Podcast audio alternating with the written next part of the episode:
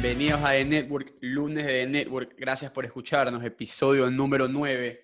Hoy conversamos con Orlando Espinosa, un emprendedor muy interesante. Él, entre otras cosas, fundó varios restaurantes a temprana edad, eh, luego eh, fundó el startup tecnológico Gacela, que era un startup de delivery aquí en Guayaquil, y eh, actualmente se encuentra trabajando en su nuevo proyecto que se llama Mipos. Él es el co-founder de este proyecto, que es básicamente un back office para restaurantes. Con esto él pudo participar en Y Combinator, un acelerador de empresas muy, muy reconocido a nivel mundial, y nos cuenta muchísimas cosas sobre este mundo, una conversación muy interesante. Estoy seguro que les va a gustar. Eduardo, ¿qué tal? Hola Mario, ¿cómo estás? Un saludo para todos los que nos están escuchando en el podcast. Para los que recién nos escuchan, bienvenidos a The Network EC. Espero que el contenido del podcast pueda servirles de ayuda en su día a día.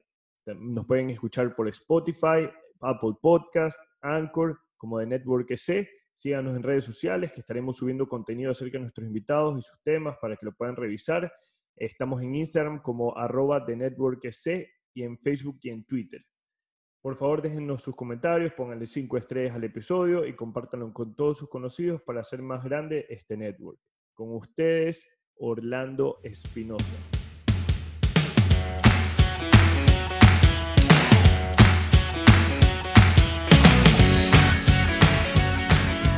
Tal, Orlando? ¿Cómo te va? Hola, ¿cómo están? Mario Eduardo, muchas, muchas gracias por tenerme aquí. ¿Qué tal, Eduardo? ¿Cómo estás? Hola, ¿cómo están? ¿Todo bien? Aquí desde la casa, un domingo en la mañana. Eh, feliz de poder hacer este podcast número 9 contigo, Mario, y con, y con Orlando Espinosa, pues que, que, es el primer ecuatoriano en, en entrar en Y Combinator. Así que muy feliz de poder estar aquí con ustedes. Orlando, siempre empezamos con una pregunta muy importante eh, y, y, y, y yo estoy ansioso de escuchar qué opinas tú de esto a todos nuestros eh, invitados les preguntamos qué es para ti la innovación y cómo la aplicas en tu negocio. Muy buena pregunta. Eh, yo, yo, creo que normalmente todo negocio no crece porque tiene restricciones a cuellos de botella. Eh, normalmente nunca, nunca, lo vemos así, pero los negocios no crecen porque tienen cuellos de botella. Y estos cuellos de botella están dados por, por limitaciones físicas o, o limitaciones ya del negocio mismo. Creo que la innovación es cuando cuando empiezas a, expandir estos cuellos de botella, sinceramente. Creo que si lo vemos de, manera súper sencilla es cualquier idea, cualquier proceso, cualquier tecnología que te permita expandir estos cuellos de botella y que ya no sean restricciones. Ah, eso para mí es la innovación. O sea, ¿dónde es el cuello de botella y cómo, y cómo lo resuelvo principalmente? Ah, así, así súper fácil. Orlando, nosotros estábamos viendo tu background antes de, de conversar contigo y es súper interesante porque eh, leyendo en internet nos dimos cuenta que tú a los 16 años empiezas con un amigo a vender mariscos puerta a puerta en, en urbanizaciones en la vía San Borondón. De ahí, en el 2015, te pones un shawarma al Najik. Eh, y, y, corrígeme si estoy mal aquí con los números. De ahí en el, eh, eh, lo vendes o no, sé qué pasa, pero de ahí pones otro restaurante de hot dogs, hard dog, en el 2015. De ahí tienes una crepería de 2016 a 2019. Ya vamos tres restaurantes en el lapso de, de tres años. De ahí fundas y creas Gacela Delivery. Y esto lo tienes más o menos como dos años y once meses. Hasta ahora que estás en Mipos. Yo creo que no es de tener más de, no sé, 26 años. Esto me parece increíble. ¿De dónde nace este espíritu tan de ir a comerse el mundo a tan temprana edad? Ok, sí, entonces, sí, sí. Eh, me acuerdo que con un amigo llamado Juliano, que es mi mejor amigo, íbamos a, a vender camarones a, que a, los, a los 15, 16 años. Yo actualmente tengo 24. Uh, entonces, técnicamente, el, el, el, las cosas como se dieron fue, vendí camarones, eh, luego quise comer crepes, no había crepes en Guayaquil en ese momento, entonces pusimos a vender crepes en el patio de mi casa. Eh, luego, como no podíamos conseguir un local bueno para vender crepes, nos pusimos a vender hot dogs y luego shawarmas en otra zona de la ciudad. Y luego pusimos la crepería al final y terminamos con gacela. terminé yo haciendo gacela y luego, luego mipos. Eh, creo que, no sé, al final del día, algo que creo que hice sin saber mucho y lo hice solo porque, por cosas de la vida lo hice y creo que fue por suerte. Eh, yo soy una persona mucho de actuar aunque salgan las cosas mal eh, principalmente, y creo que por haber sido impulsivo de chiquito, yo actuaba y yo, hacía, principalmente. Y creo que tiene toda la cantidad de cosas posibles, ah, me acuerdo que en, en, el, en, el, local de hot dogs y tacos perdía plata en los tacos y no sabía, por así decirlo. Yo estaba feliz de lo barato que lo vendía y perdía plata en los tacos y nunca me di cuenta de eso. Eh, entonces cometí demasiados errores, demasiados errores, pero algo que, que sí, algo que sí hice, no sé por qué, y creo que, creo que fue suerte mía, es que yo siempre actuaba, o sea, yo, yo siempre, lo yo siempre lo hacía o porque hay, hay 10.000 razones para que un chico de 16 años, dos chicos de 16 años no le compres camarones en pleno sol, día a día, un domingo en Vista Sol, que es lo que hacíamos. O hay razones por las que vender crepes en el patio de tu casa no, no se veía bien o no va a funcionar, pero, digamos que e, era, era resolver, era, era resolver un, algo que queríamos resolver. Eh, los crepes lo resolvimos porque queríamos comer crepes, sinceramente. No hay mucha lógica. No, no hice un estudio de mercado, solo, solo quería comer crepes. Eh, me acuerdo que no había IHOP en ese entonces, entonces vendíamos crepes, waffles y pancakes. Eh, en el tema de hard dog y, y shawarma era un lugar de comida rápida, en un lugar, me acuerdo que en La Joya, que no había lugares de comida rápida en ese entonces todavía. Gacela era principalmente porque queríamos entregar algo y, y Mipos principalmente porque queríamos conectar softwares. Entonces, eh, era siempre un, pequeño, un pequeño problema que yo tenía al inicio y que yo técnicamente era el primer customer, el primer cliente y, lo empezamos a hacer. Eh, yo, yo, yo, literal fue, mi crepería, que, que, me acuerdo que la puse entre podios, yo la empecé en el patio de mi casa, literal solo tuve como una crepera, creo que fue la manera de probarlo lo más rápido posible. O sea, si la gente no venía a comer crepes a mi casa, no iba a comer crepes al local, entonces ya tenías validad si, si valía la pena o no perseguir esta idea. Y solo lo hice, solo validé lo más rápido posible eh, y lo más simple posible. Aunque no era la mejor experiencia del mundo, no era lo, todo lo que quería hacer, era como que el primer paso para decir, ok, vamos bien o vamos mal. Eh, y, así, y, así, creo que lo, lo, hice con varias cosas. Entonces, creo que es, ese actuar es, eh, cambia bastantes cosas en el, en el, en el día a día. Cuéntanos un poco, eh, tú dices que te, saliste de la SPOL. ¿Estabas en la SPOL? ¿Qué estudiabas? ¿Y, y cómo si te saliste? ¿Volviste? ¿No volviste? ¿Qué pasó ahí? Uh, entonces, yo estoy en la SPOL. Eh, normalmente mi plan era, yo quería estar en Wharton College, que era en Pensilvania. Eh, y me acuerdo que tenía que tomar varios exámenes y un examen me fue muy mal y me frustré con eso y decidí no aplicar. Y me acuerdo que eso fue una lección que me quedó toda la vida. Eh, porque ahí dije, no, pues no, no, no, no, puedo, no, puedo, no puedo retirarme antes de, antes de probarlo. Porque yo siempre quise estudiar en esa universidad. Me acuerdo que fue un examen mal de los cuatro exámenes que había que dar y dije, ya no quiero hacer nada y me frustré y no lo hice. Y me acuerdo que un amigo entró, igual con un examen mal, y dije, wow, o sea, puede haber entrado. Entonces yo, yo venía con ese chip, entro a la SPOL, que para mí la SPOL es la universidad de ingenieros, de software principalmente. No, no estudié eso, pero te lo digo porque, porque creo que todas las personas que he contratado de, de software han sido de la escuela aquí en Guayaquil. Y estuve un año ahí. Me acuerdo que yo sinceramente no soy una persona que le gusta mucho hacer tareas o, o cosas así, me frustro bastante. Eh, y duró un año. Me acuerdo que duró un año y sentí que sinceramente no iba al pace o no, que no aprendía las cosas que yo quería aprender. Mi, mi, mi, cerebro está como que mi cerebro está como que en el switch de, de Wharton, que es la mejor escuela de negocios del mundo y, y, carajo, necesito estar en ese pace, necesito ese challenge y no, no, no, no me sentía así aquí.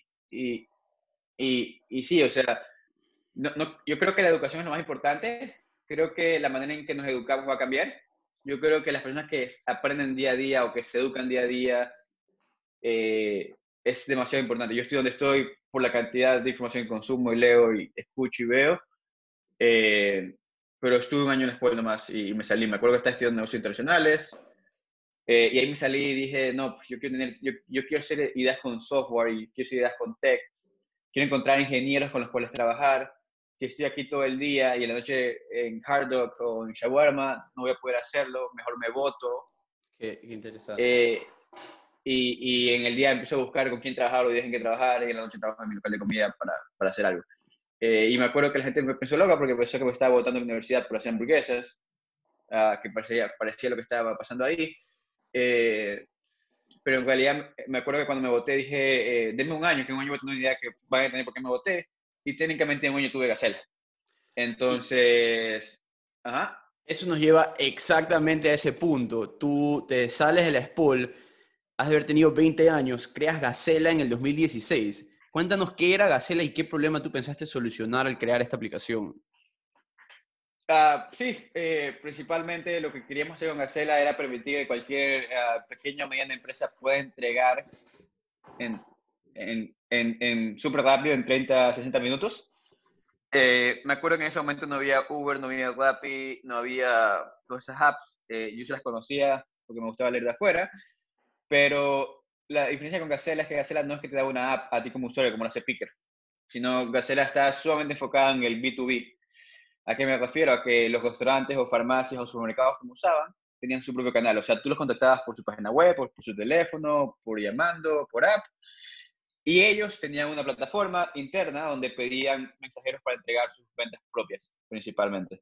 Eh, esta idea la tengo porque me acuerdo que, en Hard Dog, en los hot dogs y hamburguesas y tacos, eh, no podía entregar comida.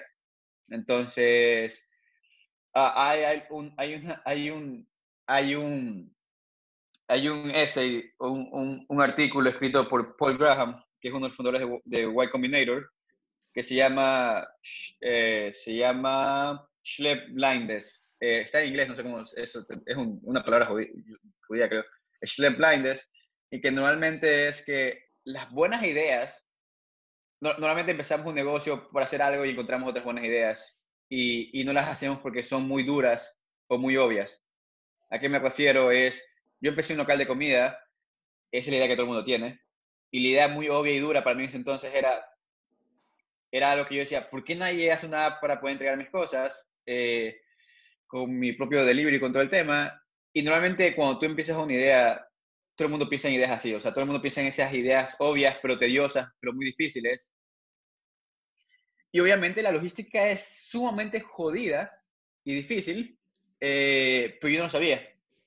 Pero yo, yo estoy sorprendido de que tú a los 20 años creas este startup, eh, comienza a coger tracción porque te fue súper bien con esto. Entonces, ¿qué era para ti ser una persona de 20 años en Guayaquil con un startup tecnológico que estaba ganando tracción, contrataba gente, te movías? ¿Cómo manejabas todo esto? ¿Cómo te relacionabas con la gente? ¿Cómo hacías que te tomen en serio?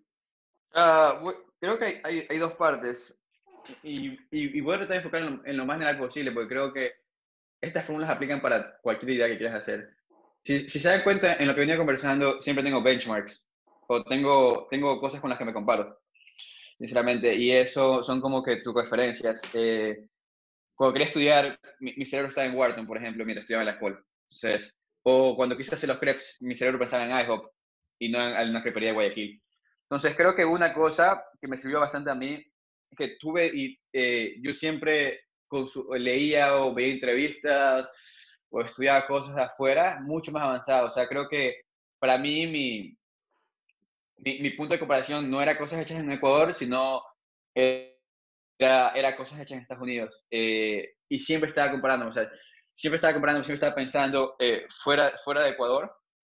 Y, creo que tenía, o sea, miraba mucha gente, tenía muchos, rol, muchos eh, ejemplos a seguir de personas que hacían cosas en Estados Unidos y tratar de consumir toda la información posible. O sea, porque normalmente al principio de una idea así, no haces dinero y no haces dinero por un buen tiempo. Entonces, eh, y esos puntos de referencia, eh, eh, esos ejemplos que hay en otros lados, son, son, muy buenos para aprender. O sea, si tú, si tú le dices a alguien que quiere hacer dinero, mira la historia de Airbnb, él nunca va a ser una startup porque Airbnb estuvo como dos años sufriéndose, endeudándose 40 mil dólares en tarjeta de crédito. Y alguien que dice que quiere hacer dinero dice, oye, yo no quiero hacer eso.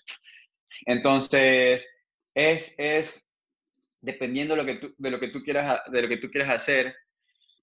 Y dos, eh, no, y tres cosas, dos cosas más. Una, el Internet es la mejor herramienta que existe en nuestra generación y nadie la usa al, al máximo potencial. O sea, está bien para ver TikToks, no sé, pero normalmente puedes conectar con cualquier persona en el mundo en Internet.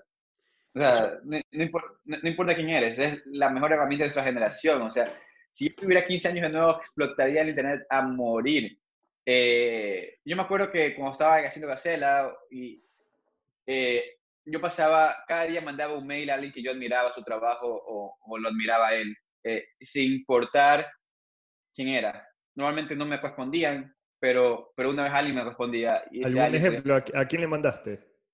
Ah, me acuerdo que uno de los que estoy muy orgulloso es Steve Wozniak, uno de los fundadores de Apple. Eh, y sí me respondió. Te respondió. Entonces, eh, pero hay gente que le escribía al de Airbnb, hay, hay gente que le escribía a demasiadas personas y no iba a responder y está bien, todo el mundo está ocupado. Eh, pero, pero si lo haces todos los días no pasa nada, o sea, que te toma mandar un mail, o sea, si le dedicas 20 minutos a mandar un mail bien detallado y con preguntas bien, bien concretas, es una alta posibilidad de que te respondan, sinceramente. Nosotros, Eh, eh, nosotros conversamos con Eduardo Maruri hace unos episodios, hace un par de episodios, y él nos decía exactamente lo que tú estás diciendo. Él decía, este es el mejor momento para emprender, eh, hay que pensar globalmente. El mercado ecuatoriano quizás es muy pequeño y el poder adquisitivo quizás es corto, pero tienes el Internet, puedes emprender, puedes llegar a gente que en mi vida yo hubiera podido llegar con las herramientas que tienes en este momento. Y eso es lo que tú estás diciendo y eso es lo que me, doy cuenta que, que has, hecho y, le has eh, sacado bastante provecho. Eh, yo realmente creo que esta idea del Internet la aprendí sin querer. Y, además de Internet, yo no me refiero solo a clientes. Eh, creo que lo vamos a tocar después. Puedes crear negocios desde Ecuador que tienen a toda la TAM en Internet. Pero yo creo que es conocer a las personas. Creo que la mayoría de mis amigos muy buenos ahorita los conocí por Twitter, por ejemplo, o los conocí por mails. Y era gente que en mi vida decía los voy a conocer y ahora me llevo súper bien con ellos. Yo creo que igual va, va a dar miedo hacerlo la primera vez. Yo, lo empecé- yo, yo creo que sin querer yo primero escalé Ecuador y luego me empecé ahí sí a mandar mails a todo el mundo porque ya me sentía con la confianza de, de hablar con personas y yo sí lo miraba. Eh, y me acuerdo que en Ecuador yo molesté un montón de gente eh, y, y le pedía consejos o le daba mis ideas, porque tenía un montón de ideas y- o, o les contaba lo que yo hacía. Me acuerdo que una de esas fue Eduardo, una vez, que creo que lo- no lo conocía, lo molesté, creo que me habrá recibido 40, 45 minutos en su oficina.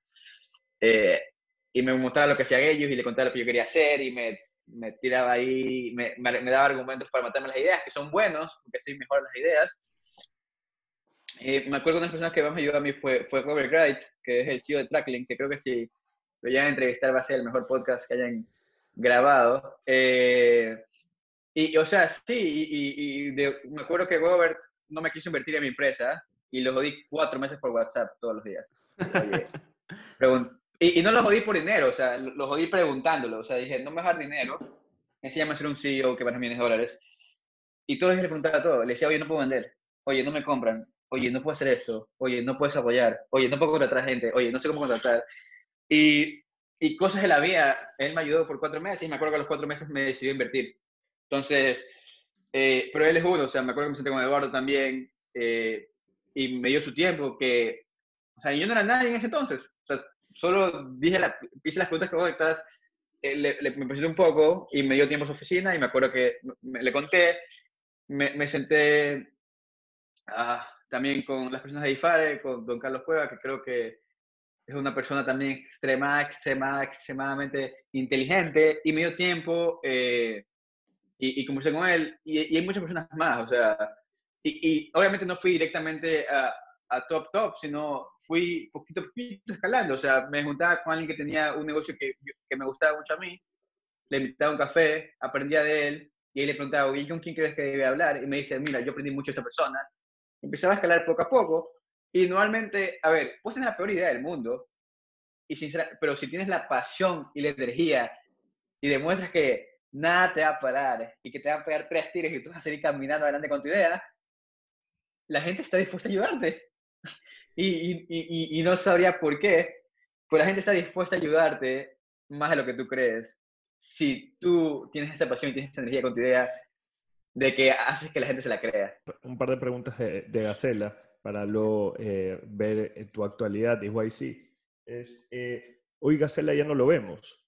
Eh, ¿Qué pasó con Gacela? Ok, entonces, uh, Gacela, eh, Gacela lo compró el Gozado el año pasado y creo que el Gozado lo está usando en Super Easy. No, no, no, no estoy muy, eh, muy en el ¿Y tema. cómo, cómo fue la compra? Uh, se, ahí sí te puedo decir que solo las playas se alinearon, las estrellas se alinearon y, y sucedió. Pero ese era el Ah. sueño que tú tuviste. La otra vez estaba escuchando a una persona que también emprendió en startups. Me decía que aquí en Ecuador eh, las personas que empiezan estos startups eh, siempre tienen como objetivo en algún momento vender el app que están haciendo para, bueno, pues eh, fondearse de alguna manera, tener algo más de liquidez y pensar en más inversiones. ¿Eso fue lo que tú siempre quisiste con Gacela? Eh, ¿Eventualmente eh, venderlo? Creo que en los meses que antes fue así, pero cuando empecé no. Hay mucha gente que me llamaba y me decía eso, me acuerdo. Me decía, no, debes, debes, debes crecer, quemar plata porque vas a venderlo. Y yo, y hay mucha gente que ha terminado al decirme eso, pero, pero yo, yo creo que era, a ver, voy a ser sincero, yo creo que era muy inocente, y era muy ignorante de muchas cosas y me quería comer el mundo de Ecuador, con recursos de Ecuador. Y eso, y eso no está mal, o sea, si no hubiera pensado así, no hubiera llegado a donde estoy. Pero yo me quería comer el mundo desde Ecuador, me acuerdo. Y nada me podía parar porque yo era Orlando y desde Ecuador me iba a comer al mundo. Entonces, yo nunca quise hacer eso, sinceramente. Y hay muchas cosas que no entendía en ese entonces. ¿Y, eh, cómo, te contactan? Oye, Orlando, ¿cómo estás? Soy, soy del Rosado, te quiero comprar. No, no, eh, eh, o sea, normalmente no funciona así. y eso sí no me gustaría ir muy, muy internamente por, por todo lo temas de confidencialidad que hay ahí. Pero, no te preocupes, no te preocupes. Pero, o sea, uno, lo que he leído, normalmente como general advice, como eh, consejo general, es que uno debe ser amigos de todos. Eh, y obviamente no pierdas tiempo, no pierdas tiempo si eres muy joven, ah, como que tratando de hacer eso. Cuando estás, nadie, nadie, nadie, nadie, nadie compra empresas que les venden, me explico la gente compra empresas que les son útiles para ellos. Entonces, normalmente, algo que me ha servido a mí es entender muy bien lo que quiere hacer todo el ecosistema y dónde lo que tú estás haciendo encaja. Entonces, no, yo, o sea, normalmente no es lo que deberías perseguir. Si, si, haces algo muy bueno, la gente lo va a querer. Y, y, normalmente la gente, uno, lo quiere por, lo quiere por tres razones. Lo quiere uno por el dinero que generas, que en mi caso no era eso. O sea, se defendía bien, pero no es que era rentable. Dos, lo quieren por la tecnología que tienes y que a ellos les va a costar mucho más y mucho más tiempo hacerla. O tres, lo quieres porque estratégicamente necesitan eso ahorita por velocidad y tech. Entonces, no, no, no, eh, el, el, consejo general que escucho sobre ese tema es que no pierdas tiempo pensando en eso, sinceramente. Construye una empresa que haga lo, o sea, que resuelva el problema que quieras resolver y, y no vas a tener, y, o sea, un problema tuyo no va a ser qué hacer con esa empresa. O sea, se, va a resolver por su cuenta. Y, bueno, pues eh, 2019 vendes Gacela, te dieron X cifra por, por el lab que es confidencial, eh, pero estás sentado en tu casa. Eh, estás en Ecuador, en tu casa, con la cuenta en el banco tal vez, o no sé cómo habrá sido la negociación. ¿Qué decides hacer? ¿Qué, ¿Qué, problema viste para crear mi post, para ir a YC? Cuéntanos toda esa parte. Estando en Gacela, me encontré con otro problema. Y es que eh, cuando normalmente pides un Gacela, eh, era un proceso manual. Tenías que tener una, página y, pedir, un, pedir un mensajero, eh, principalmente. Normalmente cuando es una o, dos, una o diez veces al día, eso no pasa nada. Pero cuando lo hace 100 veces al día, es un problema. Porque el man dice, oye, debo poner a alguien solo a manejar el sistema y no, me cuesta más plata. Y lo que yo quería hacer era poder conectarme los sistemas de los restaurantes y poder eh, pedir automáticamente desde el sistema. Que el momento que él pidiera facturar, él solito pidiera un gacela y no hay nadie, no haya nadie haciendo cosas por detrás. O sea, no había nadie haciendo cosas manuales. Entonces, yo ya venía con en la cabeza y creo que era un problema muy grande. Sabía que las apps, delivery apps iban a crecer mucho más. Sabía que más gente iba a inventar cualquier otra cosa más en este mundo. Eh, o sea, que más gente iba a hacer más cosas, que más gente iba a hacer más tecnología que no nos imaginamos. Eh, creo que alguien va a hacer el Spotify de la comida, por ejemplo, muy pronto que pagas una mensualidad y puedes comer en los lugares que quieras sin pagar. Entonces, buenísimo, eh, ¿no? creo que, creo que sí a inventar muchas ideas y creo que el problema que más va a tener el restaurante es que no puedo hacer tantos procesos por tantas apps. Entonces, lo que, lo que quisimos hacer con Mipos y lo que técnicamente hace Mipos es que eh, el problema que hay y es que cada restaurante en cada país de Latinoamérica tiene diferentes software que usan. El mercado es uno de los mercados más fragmentados que va a haber, porque todo el mundo usa diferentes software. Entonces, lo que nosotros hacemos actualmente es que nos integramos al punto de venta o al software que tienen ellos eh, y lo integramos a un middleware, que es un software nuestro o un servicio. ¿Qué hace este servicio? Este servicio, por el otro lado, se ha conectado a Uber, se ha conectado a Rappi, se ha conectado a Globo, Pedidos Ya, Justo, Didi, iFood, como que ya más de 15 integraciones.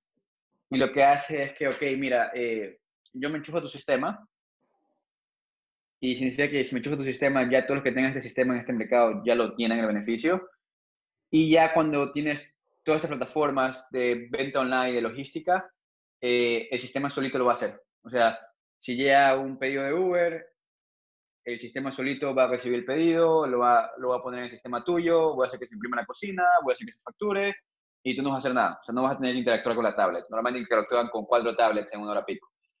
O si quieres mañana vas a tener tu propia página web, no te preocupes, yo voy a coger tu pedido en la página web, lo voy a insertar en tu sistema propio y lo voy a conectar con Picker, por ejemplo, para que puedas, para que puedas hacer la entrega. Entonces, el problema que había es que los sistemas no se hablan entre ellos. Significa que necesitas a alguien traspasando información de un lado a otro.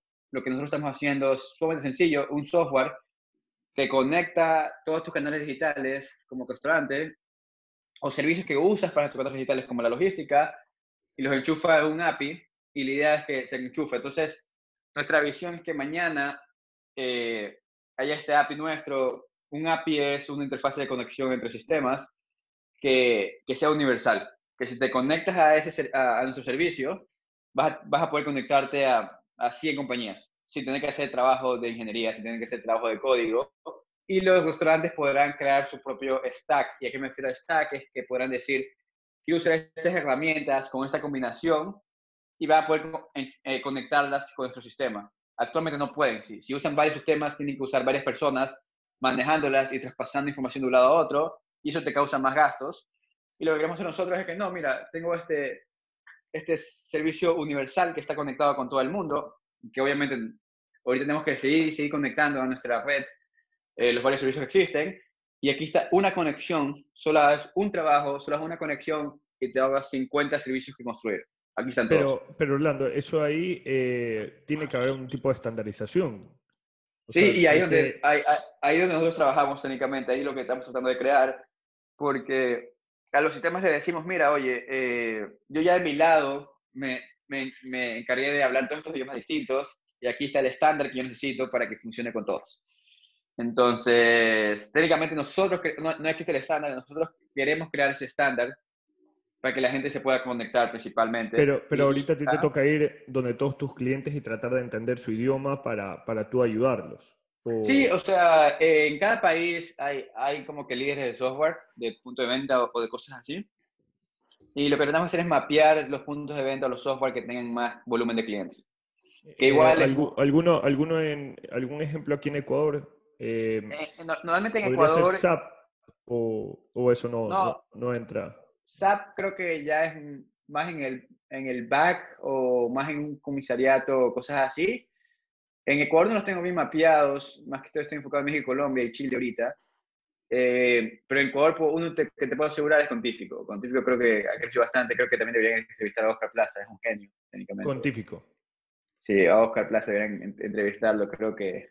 ¿Ves? Anótalo ah, ahí. Creo que, creo que Oscar es un genio, eh, sinceramente. ¿eh?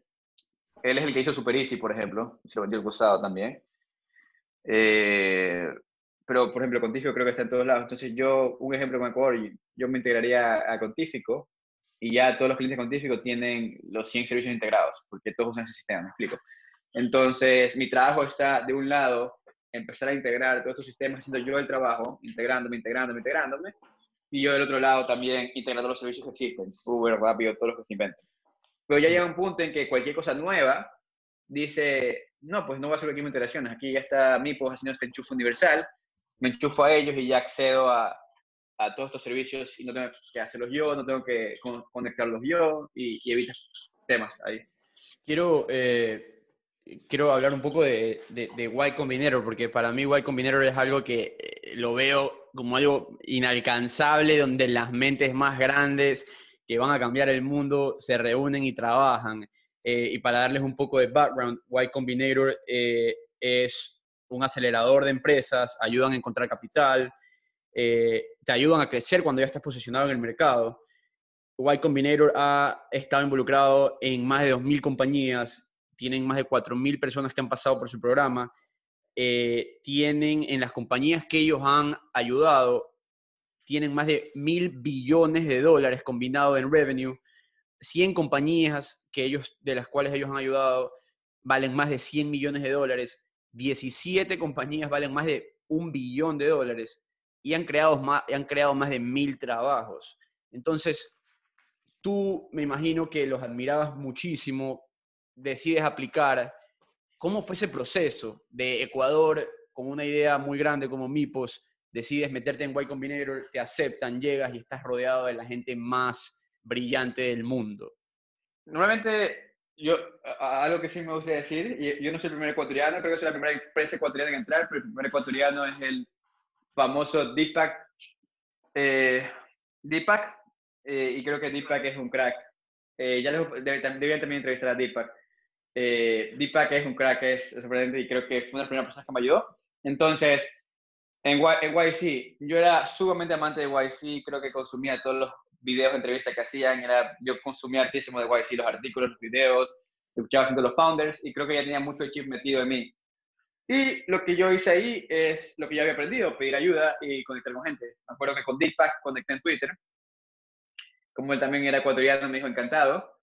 Eh, y, y Deepak fue una de las personas a ayudarme. Entonces, normalmente el proceso es una aplicación que tienes que llenar escrita y hay una cantidad de, de founders de YC que son encantados de ayudarte de la vida.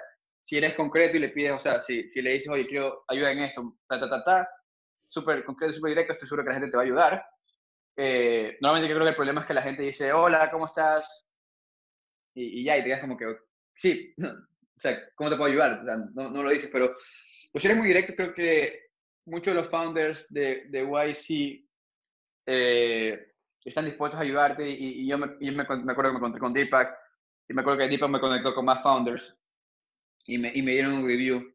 Entonces, Llené la aplicación, la aplicación no es que te piden un market plan, un business plan ni nada de eso, te hacen preguntas muy buenas. Creo que todo el mundo debería llenar esa aplicación solo para entender las preguntas y hacérselas a ellos aunque no entren. Creo que el proceso ya te ayudó bastante. Y entonces, eh, principalmente pedí ayuda. Me acuerdo que otra gente que yo había conocido por internet, por estar mandando mails, también estaba ahí y me pudo ayudar y, y, y me dieron feedback, me dieron consejos, me dieron todo el tema.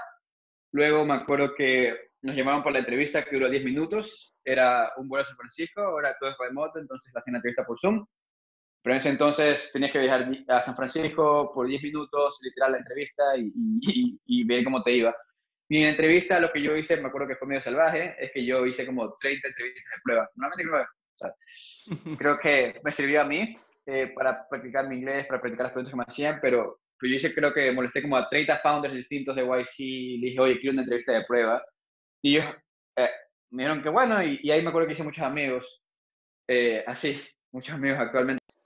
Ya, y una vez que, que haces la entrevista, las 30 entrevistas, y, te aceptan, ¿cómo fue esa, ese sentimiento de que te hayan dicho estás adentro? Y, y desde que te aceptan hasta el demo day, ¿qué pasó? Eh, fue, fue, fue muy chévere, o sea, no, yo no pensé que iba a entrar, sinceramente. Eh, me acuerdo que un fondo me rechazó el día que YC aceptó, porque yo estaba incluso aplicando fondos, tratando de crear miedo, de decir, mira, estoy en una entrevista de YC, eh, voy a entrar y se va a subir nuestra valoración.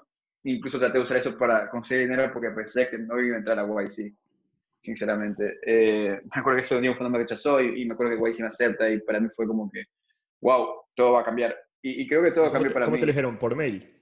Eh, normalmente te llaman a las 6 de la tarde el mismo día. Eh, si te llaman mails que no entraste, si te llaman a las 6 te dicen, mira, entonces a YC aceptas todo esto, y dije, sí, sí, sí. Eh, tienes que dejar la laptop cerrada para no estar leyendo nada. No, pues imagínate. Esperando al lado del teléfono a las 6 de la tarde.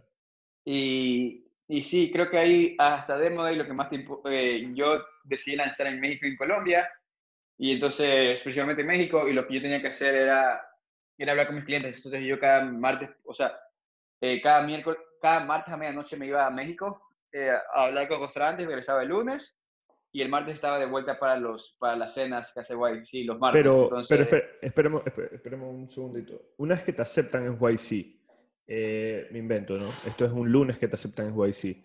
¿Qué pasa después? ¿Qué pasa el martes? Eh, ¿Entras en programas YC o simplemente, ok, eh, aquí tenemos capital, ¿cuánto capital? ¿Qué pasó? El capital que te dan son 150 mil dólares en mi tiempo y por el 7%, entonces creo que ya cambió últimamente. Eh, ahí en la página de YC está. Te dan ese capital. de ahí, ellos lo que hacen es cada martes tienen una cena donde van otros fundadores a conversarte y a contarte sus experiencias y, y tú te juntas con otros founders los conoces, conversas con ellos, tienes otros peers y cada vez a la semana tienes un bloque de office hours para ver cómo vas, qué te falta para crecer y así, eh, principalmente. Y, y, ya, o sea, es, eh, tienes a todos los partners que están dispuestos a ayudarte y, todo el tema, pero lo que más te pushan ellos es, ok, te enfocas en esos tres meses de demo day en nada más que pensar cómo conseguir uh, cómo conseguir clientes, cómo conseguir usuarios, cómo crecer, cómo demostrar que tienes un producto que la gente quiere. Y lo que me dijeron a mí, ok, ¿quieres hacer México? Entonces, ¿qué haces aquí? Vete a México. Y lo que yo hice es cogí un camión y me fui a México por primera vez en mi vida.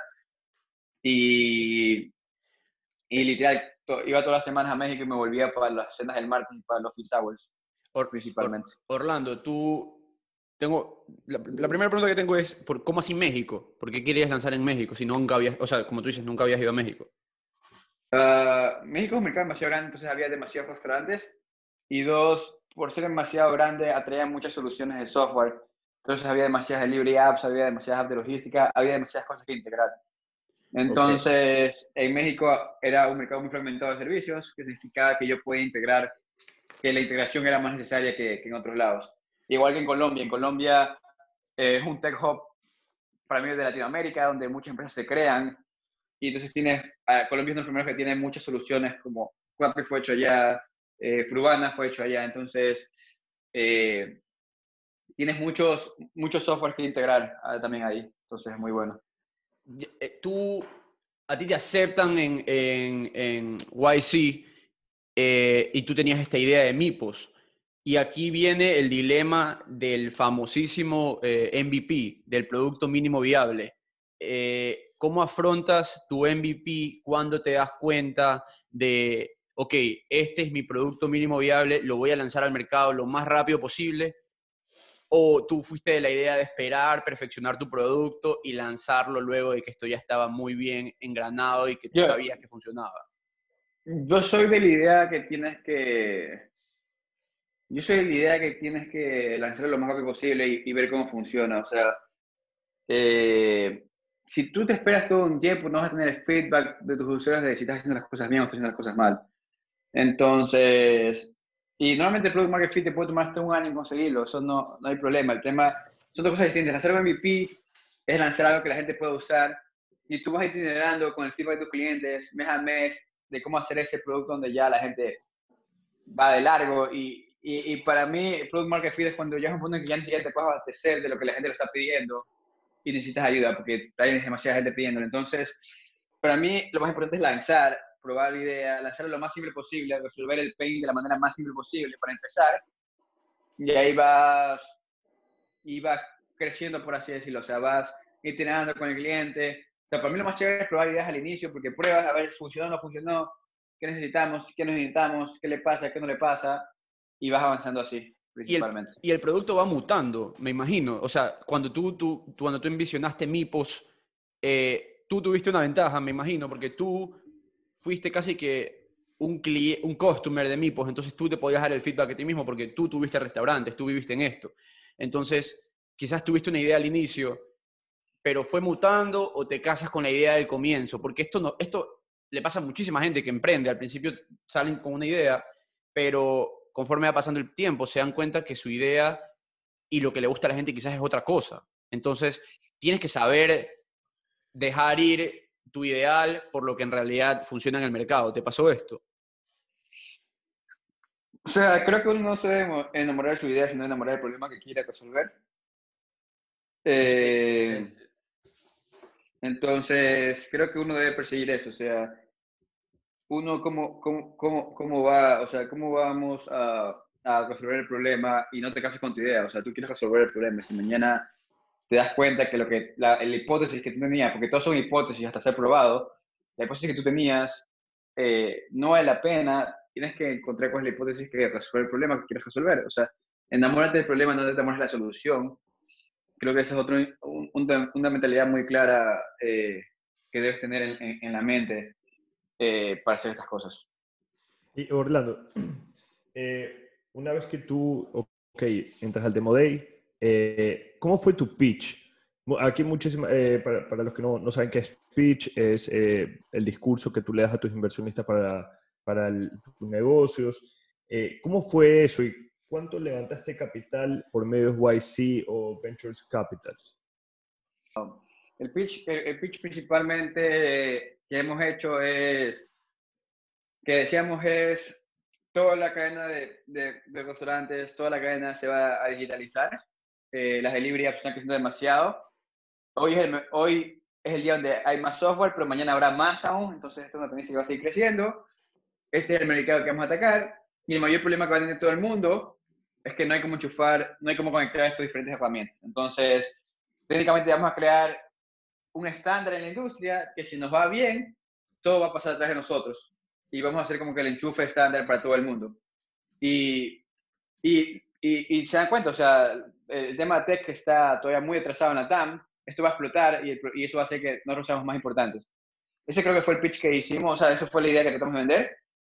De ahí levantamos capital, que tampoco puedo comentar porque no lo he publicado todavía, creo, eh, pero levanté muchísimo capital de lo que podía haber levantado en Ecuador. Más, más de seis cifras, ¿eso podrías, podrías decirnos o no? Sí, yo creo que son más, sí, son más de seis cifras. Eh, y, y, sí, también tuve mucha suerte, mucha gente que me ayudó en este proceso de levantar capital, muchos amigos como Alex de Deal eh, y otras personas más que, de, que conocí en YC, que habían estado en otros batches y que me ayudaron bastante con el proceso eh, de este tema. Eh, ¿Mipos tiene co-founder o tú eres el único founder? Sí, tenemos dos co-founders. uno de ellos es Crowy, que que, lo, que, lo, que él fue mi CTO en Gacela. Con él, él, él no empezó a hacerla conmigo, él se unió al final, pero fue muy clave. Eh, creo que de la parte técnica.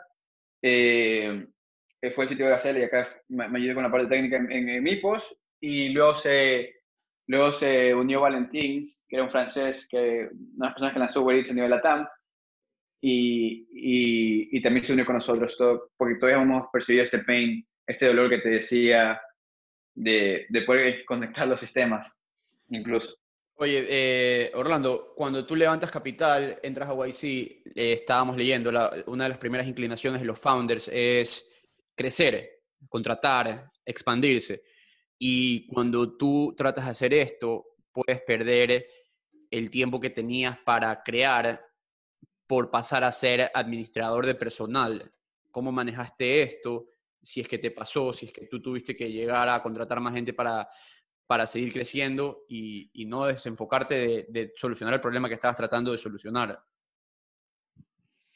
Yo creo que uno de los peores eh, métricas de vanidad es el, cuántas personas contratas. Creo que las mejores compañías son, pueden hacer millón, pueden atacar millones de gente con muy pocas personas creo que yo cometí el error de contratar mucha gente por, por el capital que levanté, por lo que quería hacer. Creo que tuve que haber empezado muy, muy chiquito. Eh, creo que, o sea, las compañías son increíbles por las personas, principalmente. Las compañías son increíbles por las personas y tú debes apuntar a tener las mejores personas posibles en tu equipo. Las, las, las personas son lo más importante de la compañía. Eh, pero, no, debes, no debes estar contratando y contratar. O sea, contratar no resuelve nada, contratar no resuelve problemas, contratar debería permitirte a ti acelerar cuellos de botella y normalmente casi nunca la restricción o el cuello de botella es contratar a las personas, o sea, sino un proceso que está roto, que está algo mal. Y, y para, o sea, para mí, o sea, yo quisiera siempre ser una compañía de 10 personas, que todavía no lo somos. Pero, ¿Cuántos, cuántos son ahorita? Uh, somos 20 personas o sea, eh, eventual, eventualmente vas a, vas a, pensar en que vas a tener que reducir esas 10 personas o vas a tener que crecer para mantener esas 20. No, tanto, no, no, es tanto eso. O sea, es las personas están porque las necesitamos principalmente. Pero lo que trato de decir es que hay mucha gente que cree que tener muchas personas significa que te está yendo bien. Y a veces no es así. O sea, me acuerdo que cuando compraron Instagram, eran 11 personas creo, y Facebook compró un billón de dólares. Eh, Notion, que es una herramienta que me gusta usar mucho y que tiene millones y millones de usuarios, son 20 personas. Eh, creo que los founders entre tres llegaron a casi un millón de usuarios solos. Entonces, a veces, lo que trato de decir es que hay, en mi caso sí tener esas 20 personas, eh, que son importantes todas. El tema es que, que la gente que está haciendo ideas no debe estar pensando en las personas que contrata, debe estar pensando en cómo logro hacer esto, cómo logro escalar. El product market fit. Sí, y, y ya ese hiring plan o ese, ese plan de contratación va a venir de acuerdo a tus necesidades. Pero si no tienes bien el product market fit, hiring no te va a servir para nada, porque, porque hay muchas cosas que tienes que resolver primero. Oye, Orlando, y otro de los problemas que estamos viendo eh, más comunes YC eh, son una vez que tú contratas personal, que en este caso parece que tú sí tuviste este primer problema de contratar mucho personal. Eh, ¿Tú haces que ese personal sea parte de la toma de decisiones de la empresa? Eh, ¿Cómo ves esa cultura que, eh, que, tú tienes empresarial entre tú, los founders, los co-founders, con el personal eh, que está haciendo la parte operativa, técnica, comercial? O sea, tú debes traer personas muy inteligentes y dejarlas hacer lo que tienen que hacer, sinceramente. yo traje mucha gente que yo, de todas las personas que yo conocía, mientras molestaba a la gente, yo tenía muchas personas que admiraba, que no podía contratar, y cuando entré a decir lo primero que hacer es te contrato y te contrato y te vienes al equipo y son gente que yo siempre quería trabajar con ellos. Entonces, a ver, yo tengo 24 años y me faltan demasiadas cosas que aprender. Uno tiene que contratar gente más inteligente que, que ti, no tener miedo a hacer eso. Eh, y ponerlas a, o sea, traerlas y, y, y, decirles, ok, ¿qué es lo que hay que hacer en tu lado, principalmente? Y dejarlas hacer, o sea, uno no puede ser, uno no puede manejar todo y uno debe contratar gente mejor, más talentosa que, que él que la persona a cargo para que la empresa sea un éxito y que, o sea, hay puntos que yo he llegado a un momento en que estoy en una reunión y solo me puedo pensar, si me hubiera entrevistado a mí para esta empresa de ley, yo no hubiera entrado. Entonces, uno debe llegar a ese punto de tener tan talentosa que tú digas, fuck, o sea, esto está de locos, yo no pudiera, o sea, esta gente es demasiado talentosa y la mayoría de tu vida la vas a pasar trabajando, debes pasar trabajando con gente en que en serio disfrutes y en serio aprendas porque vas a pasar trabajando la mayor parte de tu vida. Así es el mundo. O sea, si es de la matemática, pasas, pasas demasiado tiempo trabajando en tu vida. Debes trabajar con gente que, con la que te diviertes y con la gente con la que aprendes demasiado. Yo trato de conseguir la gente siempre más talentosa posible para poder trabajar junto a ellos. Qué bueno, qué bueno, Orlando. Me alegro porque así es como deberíamos hacer para poder crecer. Oye, eh, un poco como para, para, ir bien terminando el tema de mi post. Eh, ¿Cuándo crees que vas a entrar a Ecuador con MIPOS y cómo ves el mercado ecuatoriano con temas de apps y apps de delivery y de restaurantes? ¿Cuál es tu percepción como ya estando en YC con, con gente mucho más brillante, o sea, con gente brillante? Eh, ¿cómo, ves, ¿Cómo ves Ecuador? ¿En, qué sentido cómo ves Ecuador? Eh, es un mercado potencial, eh, no hay mercado suficiente como para que un app sea multimillonario. Eh, yo creo que lo que, dice, lo que dice Maduro es muy cierto. Ahorita tienen internet, pueden crear servicios, servicios que le pueden vender a cualquier parte de Latinoamérica. creo que el challenge va a ser tener ese contexto de cuáles son los problemas de las empresas grandes fuera de Ecuador. Pero tú desde Ecuador, o sea, yo, yo soy full creyente del, del trabajo remoto eh, yo ahorita nunca más quiero volver a una oficina después del COVID y mi trabajo me permite hacerlo. O sea, normalmente casi todo el equipo está en, eh, tenemos un equipo muy distribuido, eh, pero creo que desde Ecuador tú puedes crear, yo qué sé, me invento, tú puedes crear una solución, me invento, para agendar calendarios, que ya existen, por dando un ejemplo, para agendar calendarios, tú la programas con, con tus amigos acá en Ecuador y la, se, la, se la vendes a todo el mundo en Latinoamérica con una de crédito y no tienes que estar en Argentina para que la consuma, entonces. Claro, pero Ecuador es, Ecuador, es un, eh, Ecuador, a diferencia de los países de Latinoamérica, eh, es, un, es, más caro. Tienes restricciones laborales, tienes eh, falta de seguridad jurídica, tienes muchas cosas que hacen que Ecuador, como tal, no sea un buen mercado al cual tú decías ir. Porque si me preguntas a mí, veo, la, o sea, veo por qué las personas toman como como una oportunidad tal vez o como una decisión irse a México. porque en México tienes un, un, mercado potencial muchísimo más grande. Colombia, donde nace Rappi, donde nace eh, a domicilios.com. Eh, en Ecuador es un mercado pequeño con, con leyes que no ayudan. Por eso era mi pregunta acerca de cómo tú ves Ecuador. Eventualmente tú estás, o sea, tú estás allá, en, ahorita estás en Ecuador, pero eh, laborabas desde, desde México. Sí, pero creo que va a depender mucho de, va a depender mucho de la idea que quieras hacer. Obviamente, por mi tipo de negocio, eh, Ecuador no es un foco para mí ahorita, pero no significa que, o sea, lo que quiero decir, lo que quiero decir es que si alguien quiere crear una idea, yo creo que debe haber, para crear una idea primero, ahorita, es lo que yo recomendaría hacer o lo que yo haría, es ver a Latinoamérica como Estados Unidos. Latinoamérica es Estados Unidos y cada país es un estado distinto, por así decirlo. Eh, yo lo vería así, uno. Dos, vería qué servicio puedo dar por ejemplo, un SaaS o un Productivity Tool o un Company Tool, que yo pueda, o sea, sí, Ecuador tiene muchas leyes, pero incluso Ecuador está en dólares. Ahorita, contra todo lo que pasó de COVID y todas las monedas que se devoraron como 25%, Ecuador tenía dólares, literal. Si estabas en dólares, te iba muy bien. Eh, Eres más caro que los demás. sí, pero, pero te da más también e, estabilidad. O sea, yo más estabilidad, sí yo creo que estaba en dólares, a mí me pagaban en dólares porque es Estados Unidos y me acuerdo que cuando empezó el COVID, yo podía comer relativamente barato, y es un ejemplo bien bobo, pero yo podía comer una hamburguesa en McDonald's por dos dólares, porque la moneda estaba súper pegada. Eh, por lo que trato de decir es que siempre va a haber peros, pero en Ecuador, con todo y leyes, los salarios son más baratos, mucho más baratos que en otros lados ingenieros, y tienes ingenieros muy, muy buenos. Yo trato de pagar a los ingenieros mucho más, pero me he encontrado con ingenieros demasiado buenos que ganan muy poco, porque es Ecuador, entonces aquí tienes el talento para hacerlo, o sea, aquí tienes el talento para hacerlo, no te va a costar tanto, te va a costar más posiblemente en otro lado. Y si tú pones a pensar de un producto que tú le puedes vender a, varias empresas en Latinoamérica, desde Ecuador, se puede. O sea, yo creo que el, el remoto, es el futuro de todo. Y creo que cualquier persona con una idea que va a empezar puede pensar en una idea que diga, ok, las empresas de Latinoamérica, ¿de qué sufren? Me invento. Sufren de esto, que la puedo hacer desde Ecuador. Si es que quiere, si es que esa persona quiere estar en Ecuador, o si esa persona quiere tener un equipo en Ecuador, no pasa nada, ya es cuestión de lo que quiere hacer la gente. Creo que Ecuador tiene una fuga increíble de cerebros, pero creo que ahora ya el chip correcto es, no tienes que fugarte de Ecuador, si es que no quieres, eh, puedes pensar una idea que sea mucho más, eh, mucho más, ¿qué te puedo decir? Escalable, o sea, repito, hacer el ejercicio de, servicios. Sí, servicios de internet, por internet. O sea, obviamente no vas a poder venderle shampoo aquí a Chile de manera tan sencilla, pero si vendes bits, que son el software, no átomos, eh, puedes hacer muchísimas cosas. Vuelvo repito, si pudieras hacer un, estoy haciendo el ejemplo de, de un software que organice calendarios, me estoy inventando.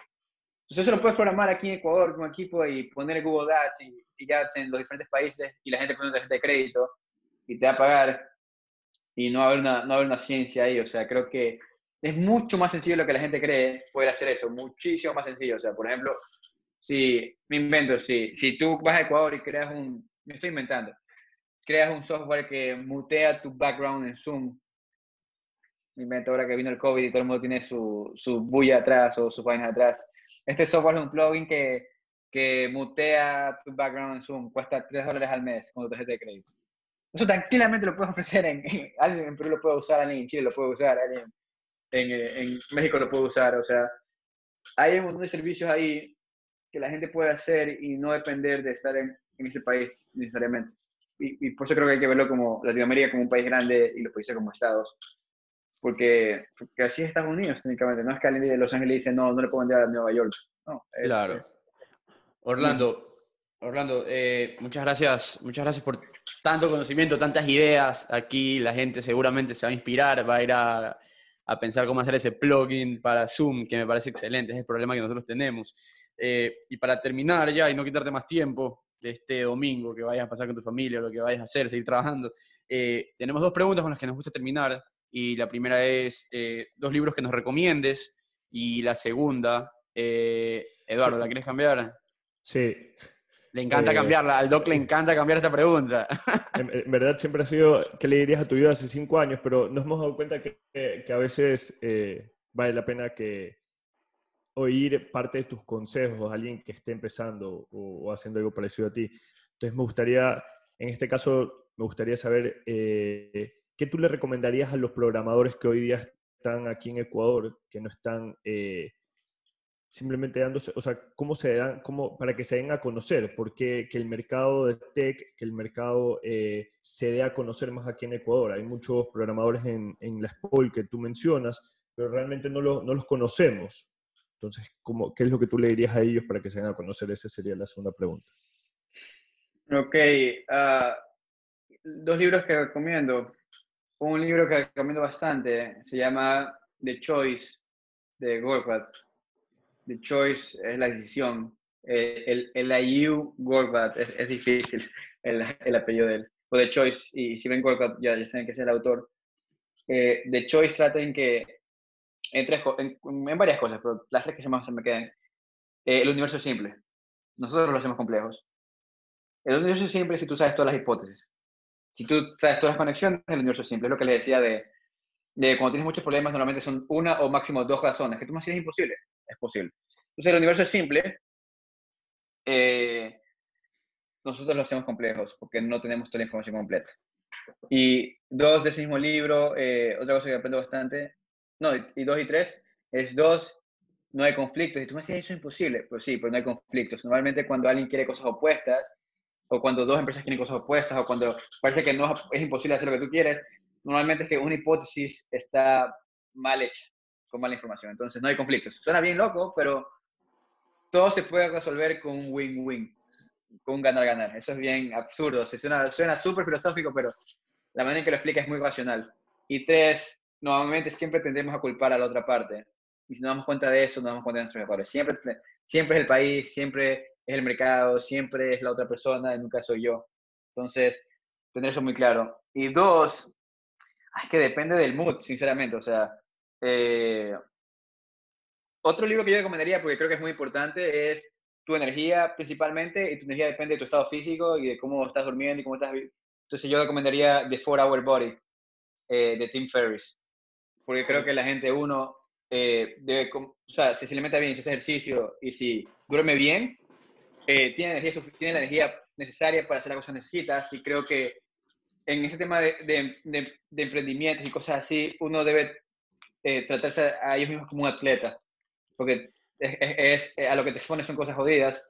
Entonces, The Four Hour Body te enseña, y no o sea, The Four Hour Body no es una recomendación a, aprobada por nutricionistas, no te puedo decir un libro, o sea, no, cada uno lo toma con su riesgo, eh, pero creo que te enseña ese 20% de alimentación, ejercicio y dormir para que tengas el 80% de los resultados, porque como estás este, de estar a mil en el día a día, tú necesitas ese, esos, ese 20% que hace la diferencia, entonces no necesitas toda la fórmula, no necesitas, necesitas ni siquiera necesitas preparar una super ensalada, no, necesitas, ¿cuál es la manera, cuál es la manera más hacky o, o el hacker mentality de, de, güey, o sea, cómo me pongo para no fracasar, a qué me trato de llegar, es uno no debe perseguir metas, debe tener sistemas, porque los sistemas evitan que falles. O sea, si uno tiene meta, no va a ser feliz cuando llegue a la meta, va a querer otra meta más grande. Uno debe tener sistemas que, incluso si eres la persona más ignorante del mundo, te permita lograr lo que quieres, porque es un sistema, o sea, no, no es una meta, es un sistema. Eh, y pensar en sistemas es muy bueno, creo yo, eh, y creo que es la clave de muchas cosas. Eh, no sé si van a decir algo. Eh, sí, ahorita que mencionas a Tim Ferriss, se los recomiendo 100%. El podcast de él es el podcast número uno en de business eh, en Apple Podcast. Es excelente, se llama The Tim Ferriss Show. Eh, se los recomiendo bastante, a mí me, ha gustado muchísimo. Y, bueno, la, la, otra pregunta que te teníamos es la de qué le recomendarías a programadores en este momento que quieren salir y despuntar en el Ecuador. Creo que hagan sus propios proyectos, creo que eso es lo más importante. la gente que ya estudió, hagan sus propios proyectos. Creo que eso es sumamente importante. Sean hackers. O sea, ¿a qué me refiero a que sean hackers? No me refiero a que hackeen sistemas, me refiero a que uh, vean al mundo como creadores. O sea, ese, el, para mí el hacker mentality no es alguien que inflige temas de seguridad. Para mí el hacker mentality es alguien que, que ve algo que, que venimos haciendo por mucho tiempo de una manera igual y dice, no, pues esto puede ser totalmente distinto. Y, y crea proyectos y, y no importa, o sea, no importa de qué trate el proyecto, el proyecto tiene que ser un negocio, el proyecto puede ser algo que te gusta a ti, o sea, el proyecto puede ser algo que le pone subtítulo a tu videojuego, no sé, o sea, el, proyecto no tiene que ser un negocio, el proyecto tiene que ser algo que te gusta a ti, ese, ese hacker mentality, ese, ese, esas ganas de crear, esas ganas de construir, esas ganas de build, eh, háganlo, o sea, saquen esos proyectos en su tiempo libre, escriban código. Eh, yo me acuerdo que, quería hacer una app donde, donde me conectaba a nuestro API y, y, y podías recomendar proyectos a nuestros amigos como si fueran libros de Amazon. Y no lo veía como un negocio, solo lo veía como algo cool que quería hacer. Yo no sé programar, pero, o sea, a veces hacer algo divertido para ti y tus amigos puede convertirse en una empresa muy grande, pero no, no, no hagan proyectos de negocio, hagan proyectos de lo que les gusta, no importa si es un videojuego, no importa si tiene que ver con anime, no importa si tiene que ver con cualquier cosa, o sea, eh, eh, escriban código, sinceramente, escriban porque es la mejor manera de que ustedes puedan demostrar después y hacerse conocidos porque la gente, la gente te va a buscar, o sea, en, en el internet se crean estas comunidades donde, donde los creadores se toman con los creadores al final del día. Y la gente que, que no ha estudiado programación todavía, yo, le, yo lo que diría es, ya ni siquiera necesitas ir a la universidad para ser un programador. Creo que eh, eh, herramientas como Platzi, que es increíble en internet, te permiten ser un programador. O sea, yo estaba aprendiendo a programar con Platzi y, y cero universidad, o sea, cero, cero. Y la gente Python también ofrece buenos cursos. ¿Cuál? Python. Sí, y, y, lo que yo no, o sea, lo que yo, lo que yo veo es que ni siquiera la gente que no es programador está viendo dónde estudió. Está viendo, oye, muéstrame qué has hecho, qué has programado. Entonces, la gente que, incluso la gente que no puede ni estudiar en la universidad porque no tiene recursos, el Internet, el Internet tiene todo. O sea, yo, yo sinceramente cada vez que conozco a alguien pequeño quiero meter al mundo de la programación porque creo que cualquiera lo puede hacer. Un chico de 14, de 12 años, de 10 años puede hacerlo ya. Y para la edad que llega a 20 va a ser una máquina imparable.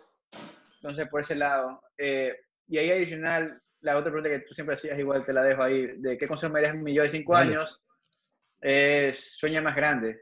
Normalmente, uh, o sea, yo no, yo no pensé que yo entrara a YC, lo pensé todo eso. El año pasado fue súper loco para mí. Sueña más grande, entonces sé más ambicioso incluso. Entonces, eh, sí, creo que algo que todo el mundo se lo dice, creo que creo que yo me yo sé más ambicioso, empieza ya, sé más ambicioso, sé más ambicioso, sueña más grande, sueña más grande porque es como el dicho dice, apuntas a la luna y caen las estrellas eh, y, si tienes un punto de referencia demasiado alto ¿no? y le das, si fallas igual vas a tener muy bien, mucho más alto de lo que ya esperabas con, con estas cosas. Orlando Espinosa, muchísimas bueno, pues Orlando, gracias. Muchísimas, muchísimas gracias por tu tiempo, demasiado interesante la entrevista, eh, muy valiosa creo. Gracias. Dale, buenísimo. Un gusto, chicos.